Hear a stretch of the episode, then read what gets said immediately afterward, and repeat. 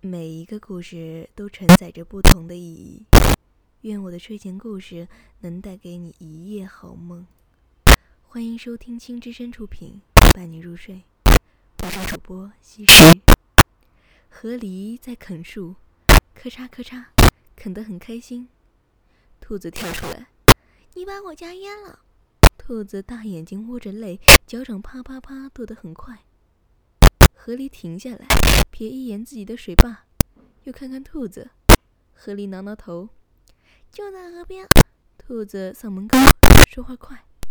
你看，你看，你看，小水库里飘起来好多吃的，有果子，有蘑菇。我攒了好久了，都舍不得吃，现在全完了。兔子的耳朵尖和声音一样馋。河狸低下头搓手，暗暗咬着木头渣子。嘴巴闭得紧紧的，尾巴一下一下拍着地。河狸跳进河里去，又气喘吁吁地爬上来，一大捧湿淋淋的递过去，低着头不说话。兔子耳朵折下来，打开河狸的手，算了，不要了，大笨蛋。兔子转身走开，一大滴眼泪落在草叶上，草叶猛弹了一下。河狸抬头看兔子的背影。低头看洒落一地的食物，肩膀塌下来。河狸慢慢走回去，用力啃树，树轰的一声倒下来。兔子在森林里又安了家，离河狸的水库远远的。每天早上，兔子洞前都会有好些食物：包好的大块树皮、新鲜蘑菇、熟果子，或者是大捆嫩草，仔细用嫩树枝扎好，还带着露水。兔子每次出门看到，都要咦一声，仔细闻闻，抬头四周看看，竖起耳朵听听，什么都听不到。兔子就哼着歌把吃的抱回家。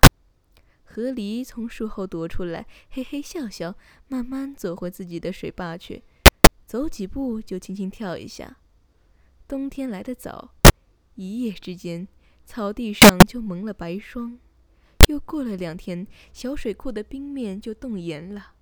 河狸从家里走出来，搓搓手，捂捂耳朵，呼出一团团白雾。河狸到了家门口，咬着块树皮，有点发抖。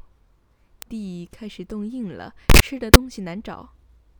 远处的雾散开，兔子啪嗒啪嗒从冰面上滑过来，抱着一大捧东西。兔子把一堆吃的摆在河狸面前，跺跺脚。往手上哈气，晾干的树皮、果子、蘑菇，冬天的大餐。早说你是笨蛋了！兔子眨眨眼睛，捡个蘑菇啃，说话又快又尖。没听过兔子不吃窝边草吗？今天的故事结束了，是不是有些困了呢？那么，宝贝儿，晚安，好梦。